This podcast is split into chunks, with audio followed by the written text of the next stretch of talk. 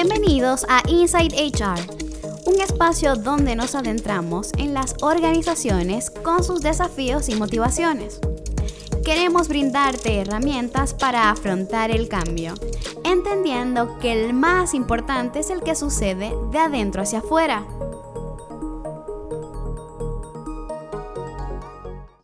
Hola, bienvenidos. Mi nombre es Cecilia del Valle.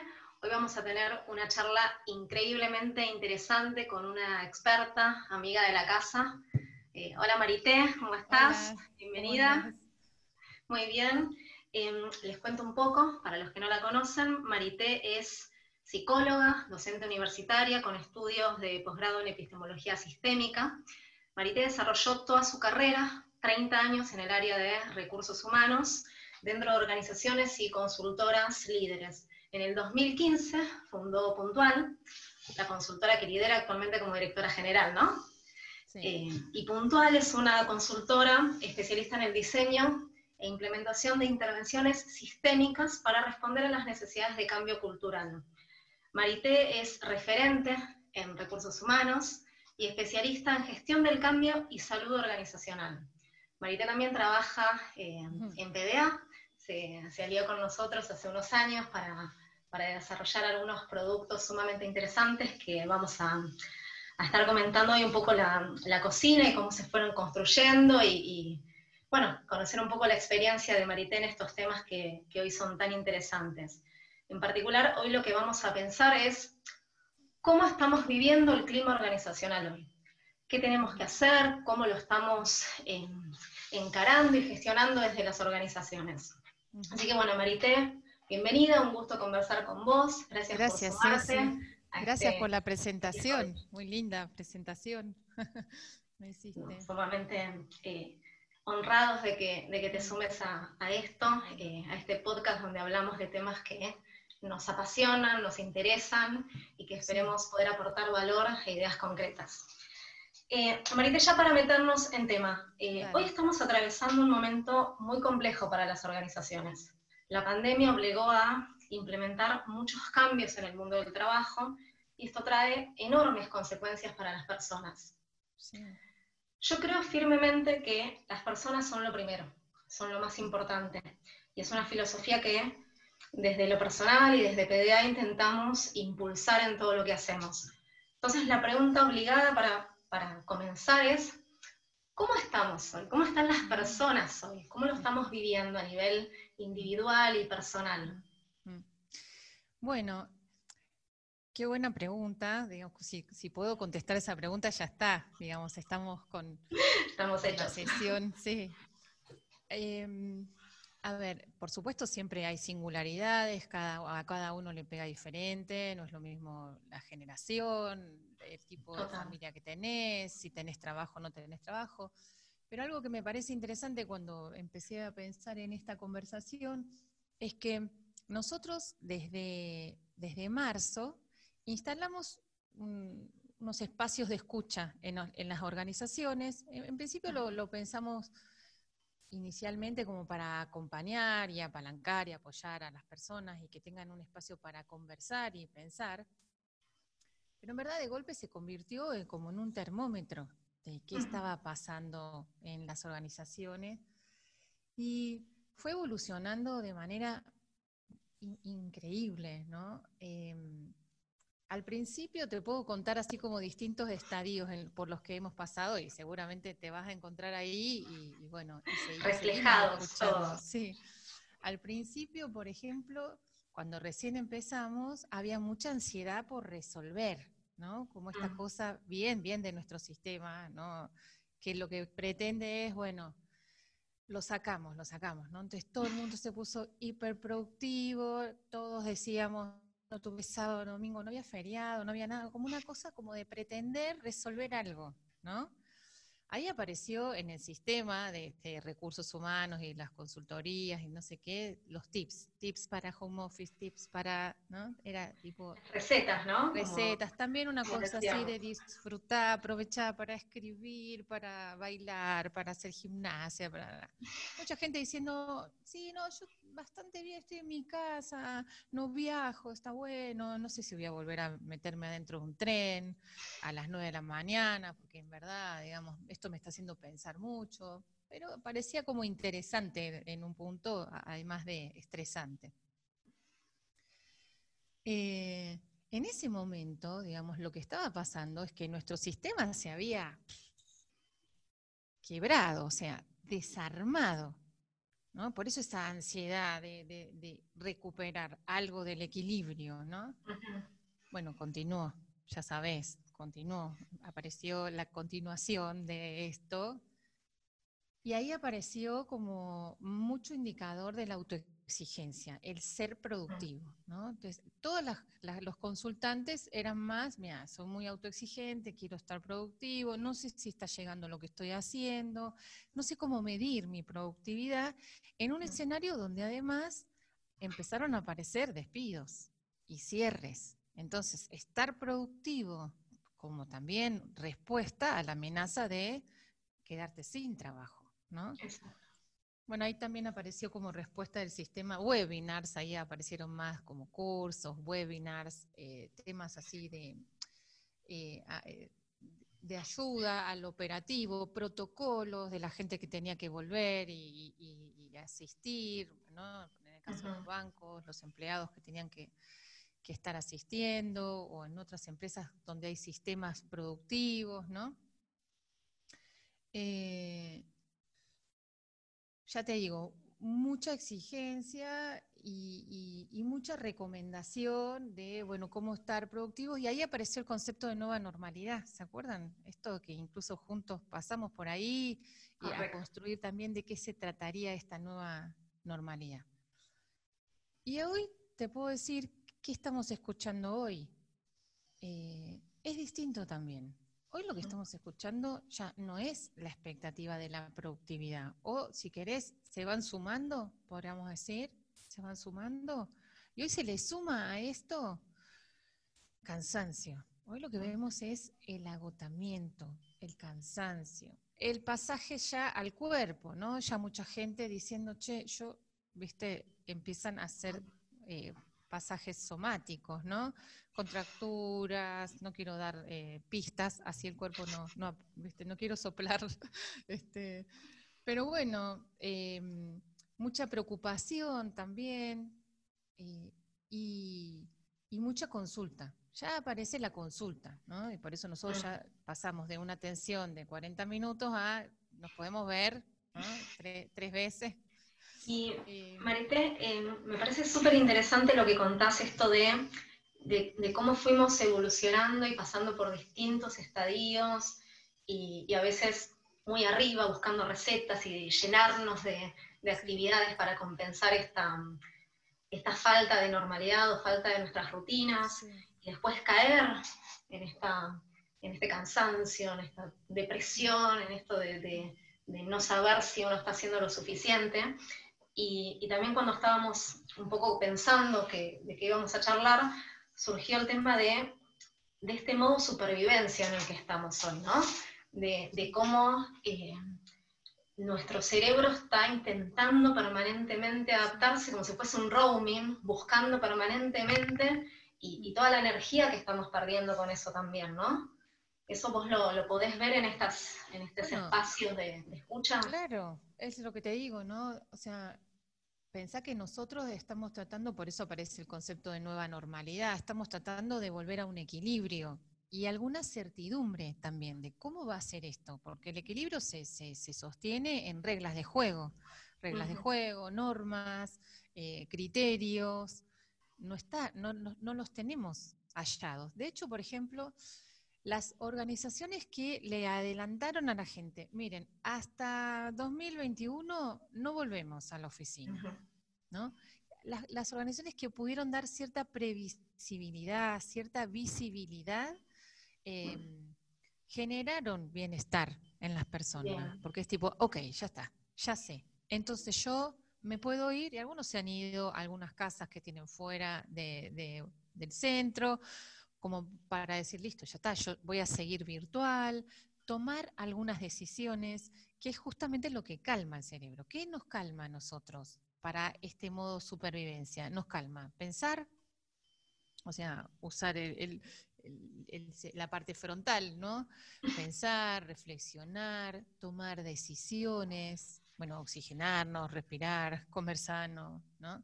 Hacer deporte, escuchar música. Em, y me parece que todas las señales que tienen que ver con anticipar algo, por eso fíjate que ahora, a diferencia de las primeras respuestas que se daban, como los tips o los webinars, ahora apareció respuestas más del orden del bienestar, de la asistencia, ¿no? Esto de no solamente la silla, ¿no? Esto de acercarle la silla a las organizaciones, a las personas, sino también respuestas de tipo, ¿cómo te podemos ayudar? ¿no? ¿Cómo te damos más bienestar? A mí me llama mucho la atención desde diferentes ámbitos cómo siempre estamos buscando el instructivo, ¿no? las mejores prácticas, las recetas, el dame los 10 pasos para gestionar la pandemia.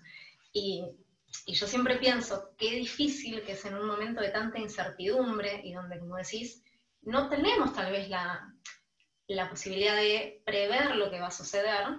Sí. Eh, qué difícil es gestionar sin estas mejores prácticas, donde no sabemos qué es lo que tenemos que hacer, es nuestra primera pandemia para todos, y, tenemos que aprender un poco a gestionar en esta incertidumbre y en esta falta de recetas para transitar la pandemia. Y, y, ahí me parece que la escucha, volviendo a esto de cómo estamos hoy, es fundamental. El poder decir, ¿cómo estás? ¿Qué te pasa? Y ahí te pregunto, ¿Puedes contarnos alguna experiencia real de escucha? Es decir, ¿cómo escuchamos? ¿Cómo podemos entender cómo estamos hoy? Sí. Bueno, mira, justamente el otro día un, líder me decía, porque hoy también hay un clima, si vamos a hablar en términos de clima, hoy también está cursando un clima, ¿no? Es que el clima solamente se cursa presencial, digamos, ¿no? El, clima también está en este momento ocurriendo en, la, en cada organización, ¿no? Y nosotros que las miramos desde afuera podemos vivir climas diferentes, ¿eh? o sea, cuando escuchamos a la gente. Me acuerdo de un líder que me, dijo esta semana, a mí me cuesta mucho eh, detectar clima eh, y ver y corregir o hacer algo en relación a eso, porque yo en el café, en la máquina de café, yo caminaba por ahí y más o menos iba viendo, ¿no? ¿Qué estaba pasando? Y mm, ¿Cómo escuchar ahora? ¿Cuáles son los recursos del acercarse? ¿no? Pensá que además esto de lo virtual nos, pone como muy secuenciales, ¿viste? Que tiene que pasar una cosa para que pase otra, para que pase otra. Entonces también ah, se fue lo simultáneo, estas simultaneidades. Para un minuto que le pregunto Juan, ¿viste? O che, em, sí, o esos espacios compartidos de, de poder percibir eh, cuestiones de otra manera, ¿no? La intención, me parece que...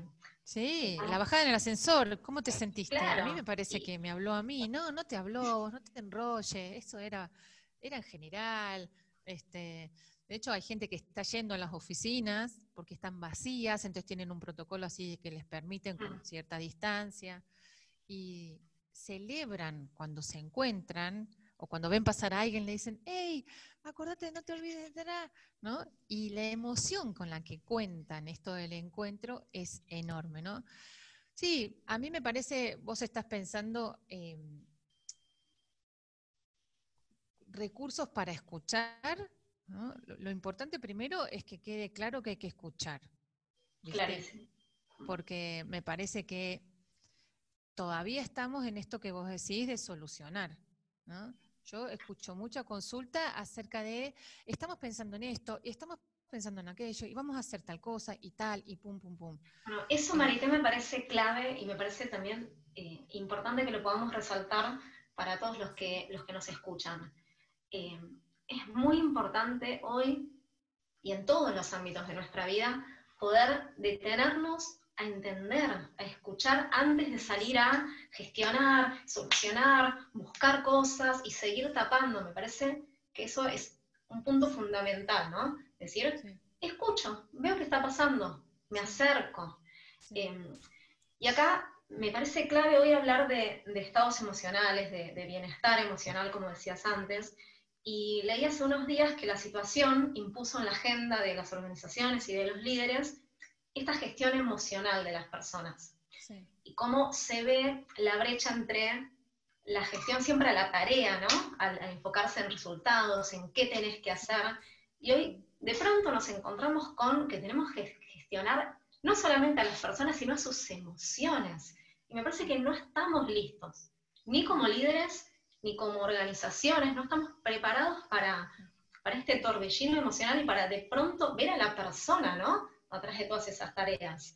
Em, bueno, igual ahí te digo algo, ¿no? Que eh, en un concepto organizacional tradicional donde hay asimetría entre el, el líder, las áreas, respecto de las personas, los directivos, en la asimetría hay lejanía.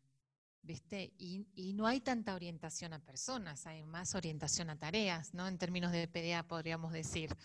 Em, me parece que un poco lo que viene a contarnos esto, porque ya todos decimos, ¿no? Que esto viene a, tratar, y evidentemente a construir de una manera diferente, creo que esa es la, la gran oportunidad, si es que la hay en esto, em, es que tal vez se trate más de mirarnos más de igual a igual, ¿viste? Y acercarnos desde un lugar bien humano, ¿no? Es qué te pasa, qué me pasa a mí. Yo no sé si voy a poder gestionar tus emociones. Yo lo que puedo es acompañarte, este, escucharte, ayudarte a pensar. Ahora, eh, la gestión es tuya. Vos te gestionás tus emociones, yo gestiono mis emociones, compartimos, generamos acuerdos del empowerment y de la responsabilidad, ¿no?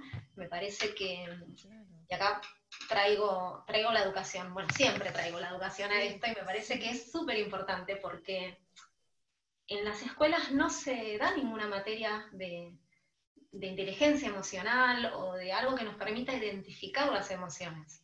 Y, me pasa también volviendo a esto que decías al inicio, ¿no? De este eh, sube y baja emocional, que uno escucha a la gente y hay poco lenguaje emocional. Es, difícil o resulta complejo explicar realmente cómo están, eh, porque no es lo mismo estar triste que estar enojado, que estar depresivo, que como que falta un poco entender también y que cada uno pueda tener la posibilidad de explicar cómo está emocionalmente.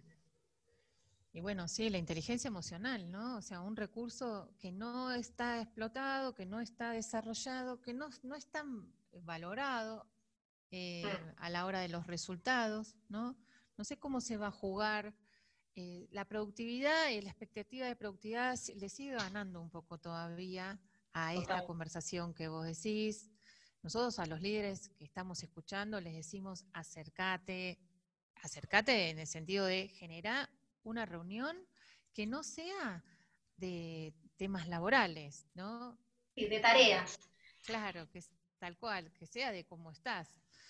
Eh, pero bueno, es un ejercicio, como decís vos, que no veníamos haciendo con mucha frecuencia y entonces de golpe está en el top of de la agenda. Y también me parece que hay una corresponsabilidad que yo pondría, invitaría a todos nosotros a acercarnos nosotros también, ¿no? Porque en esto de la simetría siempre se espera como que sea mi líder, ¿no? El que me busca. Y yo buscaría como esta paridad y alentaría a las personas a esto de acércate vos también. En un contexto donde Ceci, yo siempre estoy diciéndoles a la gente que se preocupa porque no está pudiendo hacer por ahí el home office como debería, porque se le cruza el hijo o porque suena lavarropas y justo estaba en una call. Eh, yo digo, esto no es home office, esto es trabajo en casa en cuarentena, nosotros llamamos el TCC, ¿no? Eh, el home office es otra cosa, tiene un orden, tenía un equilibrio, esta es, otra, esta es otra construcción. que la, la, semana pasada estaba hablando con, con un director de una, de una empresa y, y, hablábamos un poco de esta ficción de la normalidad, ¿no? Del, bueno, pandemia, vamos todos a casa, trabajamos ahí, todo sigue igual. Y yo le decía, no, no sigue igual. Es decir, no podemos sostener que todo continúa igual y que podemos esperar exactamente lo mismo de las personas como si estuvieran en el trabajo, cuando pasa lo que decís, ¿no? El lavarropas, el gato, los chicos, la clase, y todo se complica más cuando tal vez tenemos hijos, tenemos otras responsabilidades, y este es el, home life, ¿no? Estamos haciendo todos nuestros roles y todas nuestras tareas en un mismo espacio. Y, poder entender que no es normal esto. Sí, con una perspectiva incierta, lo cual genera mucho estrés. Porque si vos dijeras, bueno, esto tiene fecha de vencimiento y me organizo, vos hasta lo podrías disfrutar. El tema de mm. lo incierto y amenazante que está en el afuera nos tiene estresados. Entonces, estamos estresados haciendo toda esa sobreadaptación, sobreadaptando permanentemente. Ni hablemos de las mujeres, ¿no? Eh, un género que en muchas organizaciones me han hablado las mujeres y me han dicho, mira, hemos, algunas dicen, ¿no? Yo tengo mi, te voy a compartir mi punto de vista, ¿no? Algunas dicen, hemos retrocedido, ¿eh? tantas batallas ganadas y ahora tenemos un montón de cosas a cargo que por ahí no están repartidas de, igual a igual. Yo les, y yo tengo este punto de vista, ¿no? Que también lo veo como una oportunidad. Pienso que tal vez es como volver a un lugar donde tomamos noción eh, de, algo importante para nosotros, porque hay muchas mujeres diciendo, ojo que me gusta haber conectado con esto, me doy cuenta que me estaba perdiendo de algunas cosas.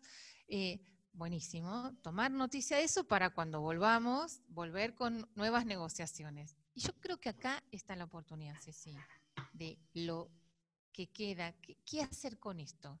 Yo creo que acá nuestra gran oportunidad es revisar las condiciones, ¿viste? De todas las partes, ¿no?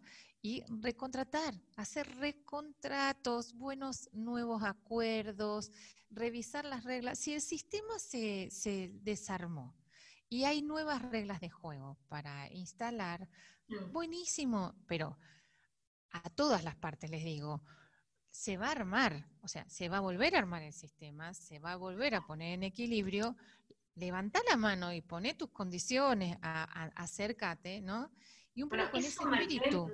Me, parece muy importante traerlo también, el hecho de decir, eh, estamos en un momento donde hay que escribir nuevamente las reglas e intentemos todos, desde nuestra responsabilidad, que esas reglas sean lo más equitativas y justas posibles.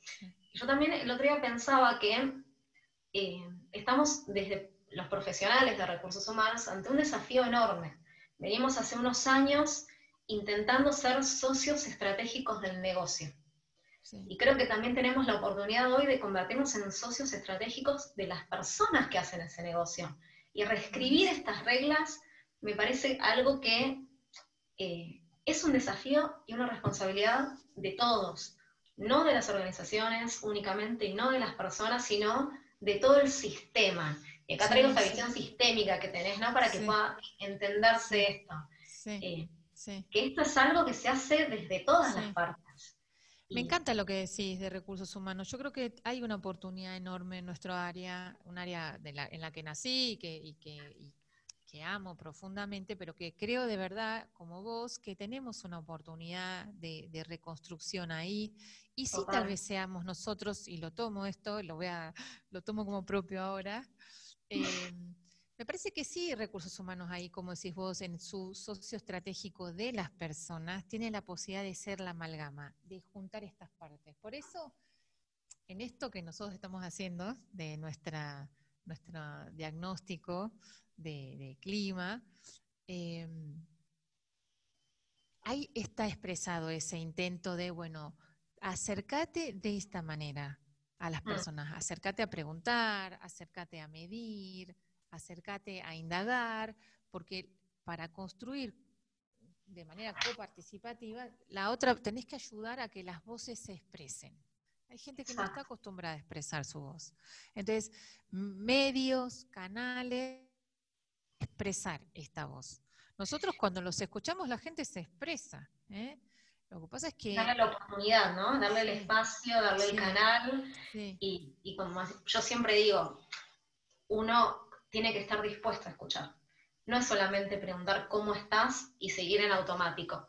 Es preguntar cómo estás y quedarte con atención plena escuchando esa respuesta. y sabiendo que a veces no tenés la solución. Hoy tal vez ni desde las organizaciones, ni desde recursos humanos tenemos algo para decirle a eso. Pero salir de esto que venimos hablando, de enfocarnos en te doy un resultado, te doy una solución, te doy una respuesta, y tal vez es solamente escuchar y dar ese espacio. Y, acá algo que, estás diciendo que, que paréis contar un poco la cocina, ¿no? Eh, el clima hoy cobra una importancia fundamental, y acá me gustaría contar algo. Con, con Marité, como les decía, amiga de la casa, eh, comenzamos a trabajar hace un año en una herramienta de medición sistémica del clima.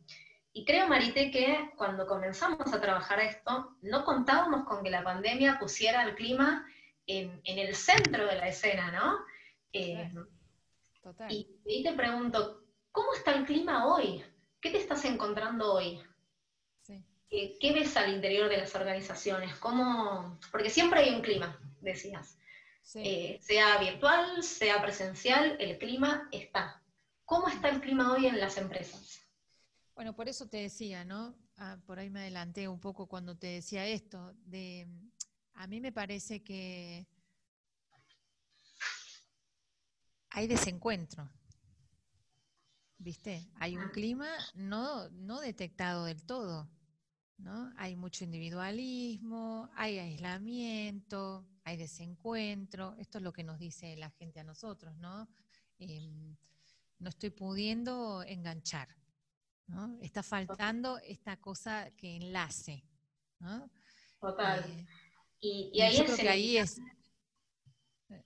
Digo, es inevitable preguntar, ¿qué recomendaciones podemos brindar? Sabiendo que no hay, como decíamos al principio, no hay mejores prácticas, no hay recetas, no están los 10 pasos para, y entendiendo que cada organización es particular, pero podemos encontrar acciones que sean un más que sí o sí tengo que implementar para todo esto que veníamos hablando. ¿Cuál sería tu opinión como experta, Marita?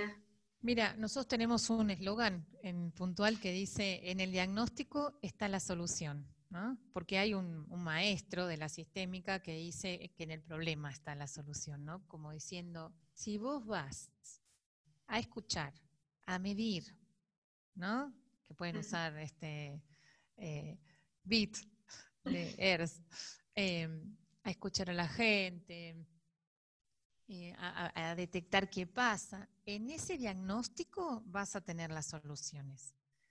La mejor recomendación que nosotros tenemos hoy es acércate, acércate a ver. Y eso de cara a, a recursos humanos y a la organización. Y de cara a las personas, yo creo que la oportunidad que nosotros también estamos diciendo a la gente es tenés información nueva para dar. Te diste cuenta de cosas. Hay cosas que te pasaron, que querés que te sigan pasando, y hay cosas que elegís diferente. Entonces, hace un registro, porque si te llaman y te agarran sin haberlo chequeado, sin haberlo casado, por ahí dicen algo para decir, eh, listo, mira, vas a ir lunes, miércoles y viernes de 9 a 14 y sonaste no tenés chance de hacer ninguna negociación. Entonces, a ambas partes, ¿no? Registrar de un lado lo propio y del otro lado escuchar, ¿no? Y, y, ahí, recién ahí, diseñar. Diseñar y validar, ¿viste? Diseñar y validar. Se están diseñando los nuevos escenarios, ¿eh? Ya. Así que por eso digo, hay que apurarse, ¿no? Y, en ese diseño de los nuevos escenarios, me parece que, eh, sumando un poco lo que veníamos diciendo antes, eh, creo que la invitación tiene que ser también a atreverse a participar, atreverse a preguntar del lado de las empresas y de los líderes, y del lado de las personas, hacer valer su voz de alguna manera, ¿no? De, de atreverse a co-crear, a co-diseñar, a decir, lo que a mí me pasa es válido, y quiero aportar para esta co-construcción, que me parece que cuanto más em, integral y participativa es, va a ser mucho más sustentable eh, y va a poder realmente, como decíamos antes, acompañar a las personas en esto. Y, y a mí una de las cosas más importantes a nivel de innovación, y creo que hoy todos tenemos que innovar, innovamos desde nuestras casas, viendo cómo equilibrar todas estas esferas de, nuestra vida que hoy se juntaron, eh, e innovamos en el trabajo con métodos, con formas, con distintas maneras de, comunicarnos y de organizarnos. Y tenemos que innovar también en las organizaciones, porque como decíamos, no hay recetas. Eh, y creo que una de las herramientas más poderosas y menos utilizadas para la innovación es, como decís vos, la escucha, el diagnóstico, el entender y el codiseñar, el poder realmente dejar de eh, ofrecer soluciones eh, de manera sistemática y, casi al... sí, sí, así, rápida y, tirando pedidos para todos lados, eh, y tal vez poder sentarse y, diseñarlo de una manera más, más consciente, ¿no? Mm. sí, y también tomando esto que por algo vinieron las metodologías ágiles, ¿no? A nuestro mundo, que yo digo, qué bárbaro, ¿no? Qué justo. También eh, ensayo y error, ¿no? Ensayo y error. Ah, sí, Tan importante. Experimentar, atreverse a decir, tal vez no me funciona. Claro, claro. Probar.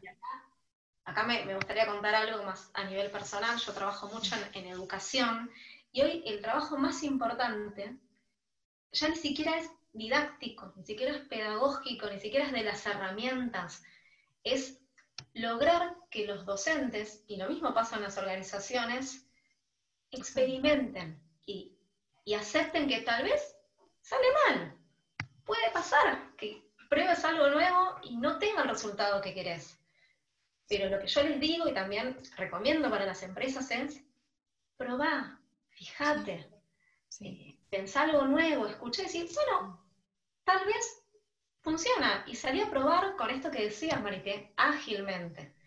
Y acá esto eh, es algo de lo que veníamos hablando y creo que, si se van todos de, esta charla con esta idea, yo sería feliz. No hagamos planes a largo plazo de vamos a organizar el plan de bienestar 2020-2022. No, Hoy es más chiquito, más concreto, más A, ver cómo estamos y no a meterse a desarrollar un plan escrito a dos o tres años. Eh, no sé qué. Yo creo que esa, yo creo, bueno, es más bit, es corto. Eh, sí, yo creo que esa es la gran noticia. Eh, siempre la supimos, creo, ¿no? Las personas. esto de que, bueno, que las cosas uno las proyecta y después pero en esta oportunidad me parece que ahí también apelo a lo que vos dijiste, ¿no? De un, ah, me quedé con esa idea, ¿no? De recursos humanos orientado, socioestratégico de las personas. Eh, yo creo que ahí tenemos una gran oportunidad en, este área que, ayude a contar la historia de a pasos, de a pasos, y a construir de a pasos, ¿no? Eh, dándole, por un lado, el resguardo al negocio de que vamos a ser productivos igual, ¿no? confiando en que las personas siempre vamos a trabajar y la productividad va a estar. Eh, y a las personas la posibilidad de construir legítimamente, ¿no? Legitimando sentimientos, necesidades, ¿no? Como esto que decía esta persona, ¿para qué te vas a subir ahora a un tren todo apretado a las 8 de la mañana para llegar a una oficina? Cuando en realidad, si tenías algo importante, lo puedes hacer vía call antes y después viajar tranquilo, ¿no? sea, hay mucho para recontratar. Así que bueno, espero que, espero que salgan a escuchar. ¿eh? y, como para ir cerrando, quería mm, proponer una idea, ¿no? Eh, creo que el home office, el home life que tenemos hoy, y este, este torbellino emocional del que veníamos hablando, eh, ponen indefectiblemente a las personas y a la persona entendida en su integralidad, ¿no? No somos un cerebro yendo a trabajar, somos una persona integral y las emociones forman parte de eso. Mm. Y creo que nos falta mucho por recorrer. Como decíamos antes, no estábamos preparados y mi invitación en particular hoy es a escuchar, a acercarse y a permitirnos ser humanos, permitirnos ser vulnerables, errar, fallar, equivocarnos mm. y y empezar hoy, hoy mismo, con una acción simple, chiquita, esto de preguntar cómo estás con respeto, con empatía, con sinceridad, de una manera honesta, y quedarnos a escuchar la respuesta. Yo creo que solamente esa acción chiquita ya puede ser esta semilla del cambio que estamos proponiendo. Em, y creo que, que, es un montón, exacto. Es un montón, es un montón, es un montón. Si sumamos ahí a recursos humanos como este socio estratégico de las personas y al líder le decimos, bueno, ya está, ¿eh? Todos los cursos que hiciste, todo lo que viste, ahora a rodarlo. Ahora sí, ya está. No hay más tiempo para no líder, ¿no? Totalmente. Bueno, eh, nada, Marite, te agradezco muchísimo este tiempo. Siempre hablar eh, con vos, es un placer. Totalmente. Eh, espero que, a los que nos escuchan les haya resultado tan, tan interesante como a mí poder charlar con vos y, conocer un poco más acerca de esto. Y sobre todo que podamos haber aportado ideas concretas, ¿no? Estas de, de, escuchar, de acercarse, de ser socios estratégicos de las personas, de no salir a solucionar, de diagnosticar, de poner a las personas primero, de entender que somos seres integrales. Mm. Eh, creo que ya con eso eh, es un montón, como decías. Mm. Así que mm, desde mi parte agradecerte enormemente este tiempo y, seguir construyendo eh, juntas estas, estas soluciones tan divertidas para poder seguir poniendo a las personas en el centro. Así que te agradezco un montón y hasta el próximo episodio a todos. Chao. Chao, chao. Esto fue Inside HR. Gracias por acompañarnos en este episodio.